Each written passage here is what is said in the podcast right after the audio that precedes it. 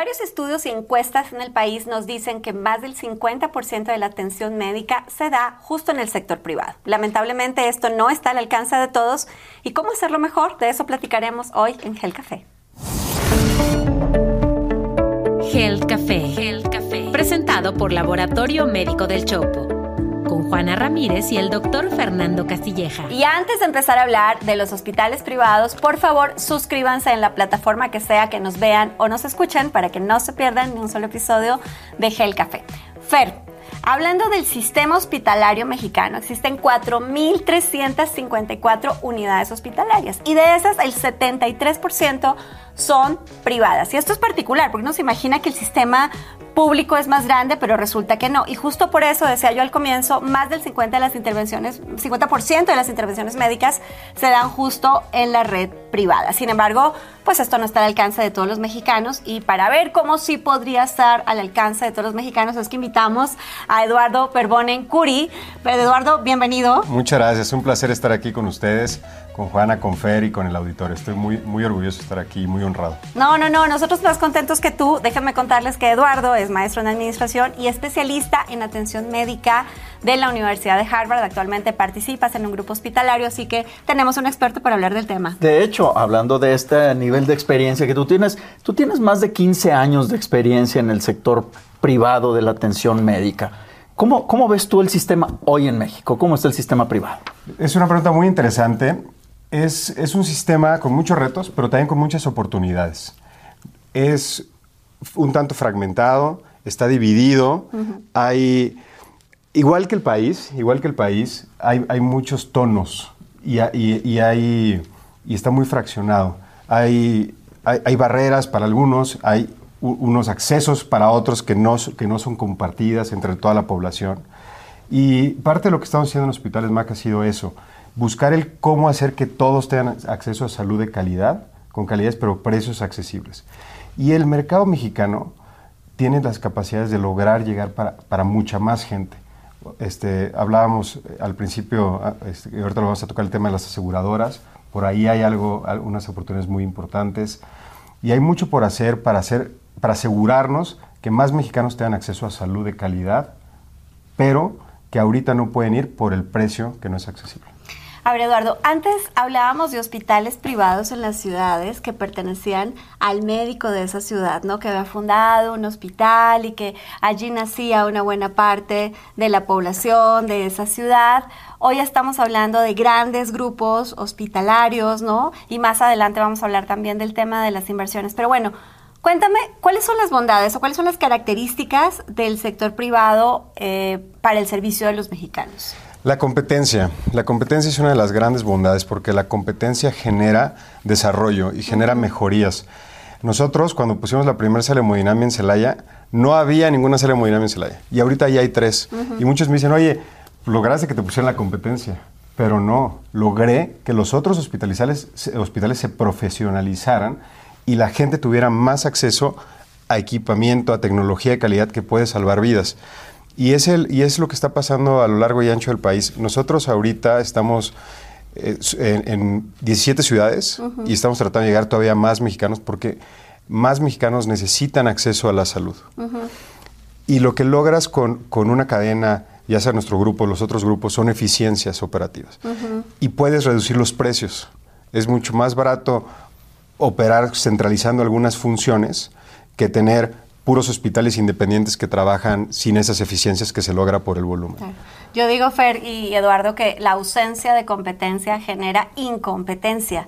Y creo que eso a veces le pasa a algunas instituciones que pues ya saben que esta es la población que tiene que atenderse y que no tiene la posibilidad de, elegir. Pero Fer, también yo creo que hay retos eh, muy importantes del sector. Yo, yo como médico practicante de la medicina interna de todos los días que tengo pacientes, todos los días batallando con sus temas de salud, yo veo dos retos de entrada, ¿no? Uno tiene que ver con los costos.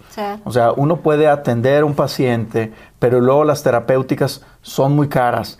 Y entonces pues anda el paciente de una esquina a otra buscando cuál es la cotización que puede ser factible para esa familia. Y el otro tema es el acceso a los seguros de gastos médicos. En México menos del 8%, lo hemos dicho en innumerables ocasiones, tienen acceso a un seguro de gastos médicos mayores.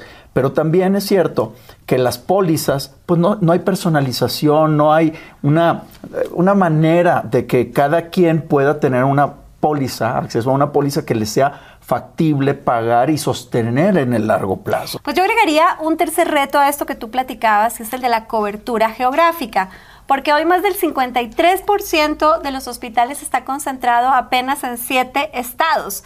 Y entonces esos siete estados tienen una gran oferta, tienen competencia, como decías tú, pero los otros se tienen que atender donde pueden. Bueno, aquí es donde es bueno preguntarse si de verdad existen posibilidades de colaboración público-privada en la que la persona que no puede pagar una póliza pero sí es derechohabiente de alguna institución pueda por algún tipo de convenio atenderse también en la red privada de atención. Eduardo, ¿tú cómo lo ves? El COVID nos demostró que se puede.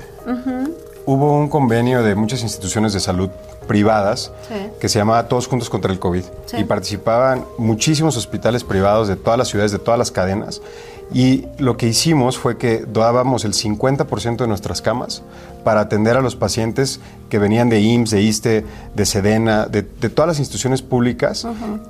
Que los, que los hospitales se habían reconvertido en hospitales COVID y entonces ya no tenían para dónde atenderlos.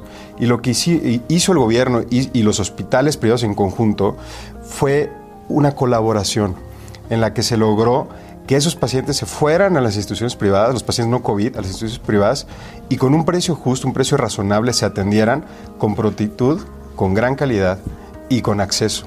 Y ahí se probó que se puede hacer. Este convenio expiró porque ya, ya, ya la, urgencia de, la, de, las camas ya, ya dejó de existir conforme fue disminuyendo la pandemia, pero ahí está la prueba de que se puede hacer. Y se puede hacer no tan difícil. Y, los hospitales privados ahí demostramos, demostraron y demostramos que estamos listos para participar y que queremos participar.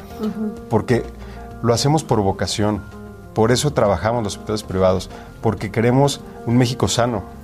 Queremos lograrlo. Eduardo, a ver, pero la, la pandemia terminó, pero los problemas siguen ahí. O sea, la, pandemia sí se acabó y todo este eh, esquema donde vivimos, pero los problemas que detonó COVID siguen ahí. No, no, tanto COVID, sino la hipertensión, la diabetes, las complicaciones, los infartos, etc. Este, ¿Por qué este convenio llegó a su fin y no, y no persistió más allá de, de un evento transitorio? Yo pienso que era para tener camas libres para atención de COVID. Sin embargo, son los cimientos para poderlo hacer en el futuro y nos debemos de poner de acuerdo para colaborar y buscar una manera de, sí hacerlo. Lo que decías de las pólizas es bien interesante. El 7.8% de los mexicanos tienen acceso a las pólizas. Pero lo que ha estado pasando en el tiempo es que la inflación, los precios, todo va subiendo y entonces las aseguradoras van subiendo las pólizas. Y entonces tienen menos asegurados y más riesgo se concentra. Lo que tenemos que lograr es una cultura de prevención y una cultura de que más gente se pueda asegurar para que el riesgo se minimice para las aseguradoras también, entre, entre el volumen de pacientes asegurados, pero también las pólizas disminuyan de precio y logremos tener más acceso a, los mexicanos a una póliza de seguro y poder estar, entonces decidir si nos vamos con nuestra póliza a un hospital privado, si nos atendemos en el hospital público, decisión de cada quien. Oye, Eduardo, hablando de esa experiencia y de otras, porque no es la única, el único caso de subrogación de servicios del sector público al sector privado, ¿Cómo capitalizamos esta experiencia? Si en el mundo ideal, ahora que estamos empezando las campañas eh, y que de verdad hablar de un sistema público que pueda cubrir todas las necesidades de la población es técnicamente imposible en las actuales circunstancias e igualar la infraestructura pública que, tiene el sector privado tampoco. Entonces ahí ya están los hospitales, ahí ya están los médicos, ahí ya está la tecnología. ¿Cómo podríamos capitalizar esto? Lo, acabas de decir justo al inicio del, programa. Hay 3.000 eh, centros de atención privados. Ya los tenemos ahí. Hay que poner las reglas claras para garantizar la calidad de los resultados, que la atención sea de muy buena calidad, poner los precios justos para que, para que el gobierno pueda pagar los precios a un ticket justo, garantizando la calidad del paciente. Y después yo veo una tercera colaboración, que son los sistemas tecnológicos. Nos dimos cuenta con los pacientes que llegaban a las instituciones referidos que nadie teníamos acceso a su expediente clínico, a su historia clínica, porque cada uno vive en su institución. Si tuviéramos un sistema tecnológico nacional donde los pacientes que se atendieron en, en, alguna institución vengan con nosotros y podamos ver lo que se le hizo y cuando regresen a su institución puedan ver lo que nosotros le hicimos y podamos seguir toda la vida de este paciente, se podría construir muchísimo sobre la, sobre, sobre la medicina personalizada para ese paciente, sin tener que estar, que si se acordó de decir que tenía una comorbilidad, si, si no se acordó, ya tienes toda la historia ahí. Creo que ahí es un, una gran oportunidad de colaboración de privado, público y varios otros ecosistemas como las tecnologías de información. De acuerdo. Yo, yo he sido médico por casi ya 30 años y, y en, el, en, el, sector privado. Y, y, la mayor parte de las personas que están en un seguro de gastos médicos se atienden ahí. Uh, y siempre ha sido una relación dual de dos caminos con las compañías aseguradoras, ¿no? Donde estamos siempre en un estilo y afloje, ¿verdad? Entonces, ¿Tú qué opinas respecto a esta relación aseguradora médico-hospital? ¿Nos colaboramos o nos seguimos confrontando? ¿Dónde está la salida? Mira, a mí me enseñó mi abuelo que, que nunca era bueno restar ni dividir, que siempre era sumar y multiplicar, y la colaboración tiene que ser el camino. Si nosotros colaboramos con precios justos y una muy buena atención, las aseguradoras pueden vender más pólizas. Si las aseguradoras venden más pólizas, hay más cobertura, menos riesgo, más pacientes que pueden acceder a las pólizas y va a bajar el precio de las pólizas. Y entonces el paciente va a tener la opción de ir al hospital privado o ir al hospital público y la competencia no va, solo va a ser entre hospital privado, sino que ahora va a ser entre hospital público y vamos a mejorar todo el sistema de salud del país, unos con otros de la mano, trabajando juntos, tratando de buscar quién es mejor. A ver, eh, Eduardo, en Gel Café, que es este podcast de salud que hacemos de Grupo Expansión y Grupo Expansión que habla de negocios, pues nos gusta hablar en el café de salud, de enfermedades, de salud pública, pero también de la salud y los negocios. Ustedes recientemente anunciaron una inversión importante de un fondo americano eh, que es General Atlantic por 160 millones de dólares. ¿Cómo se vive eso en el mundo hospitalario? Porque además no es la única inversión que hablando del sector hospitalario privado se está haciendo hoy en México. Bueno, estamos muy contentos porque pues, un, fondo de inversión como General Atlantic estadounidense creyó en, lo que estamos haciendo, que es nuestra misión de llevar servicios de salud con calidad a precios justos. Pero no solo nos emociona pues que, nos hayan visto y, y, que hayan visto bien lo que estamos haciendo, nos emociona lo que vamos a poder lograr con eso.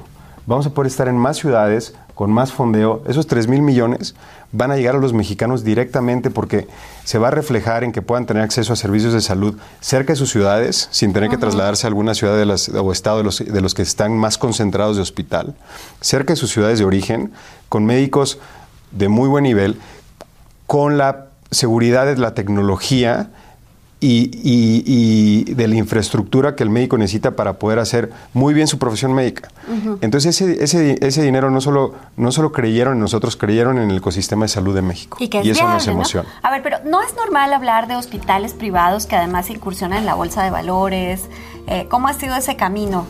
Ha sido, ha sido bien interesante. Nosotros emitimos ya deuda dos veces en, en Viva, en la Bolsa Institucional de, de Valores y, ha sido un proceso bien, bien bonito porque no solo le demuestras al doctor la calidad de los servicios médicos, sino que ya tienes otro stakeholder que son los inversionistas, los bonistas, que están creyendo en ti, que están creyendo en tu misión de, crecimiento y de poder llegar a más mexicanos. Y eso se, se, ha repercutido en que ahorita somos la cadena de hospitales que en más ciudades está y lo que falta, lo que falta crecer le va a seguir ayudando a más mexicanos porque vamos a estar más cerca de ellos. Y eso me motiva todos los días. Eduardo, recientemente se ha publicado el modelo único de evaluación de la calidad. ¿Qué opinas al respecto? Creemos, Fer, que todo lo que lleve calidad y todo lo que busque estandarizar y poner un piso de entrada es magnífico. Todavía se están terminando de definir los alcances y varias cosas de este modelo único, pero nosotros ya trabajamos con sistemas de calidad eh, tanto nacionales como internacionales y creemos que esto va a ayudar a profesionalizar los servicios médicos del país. Hay opiniones encontradas, todavía es un, es un desarrollo, pero nosotros creemos fervientemente que levantar la calidad en el país nos ayuda a todos los mexicanos.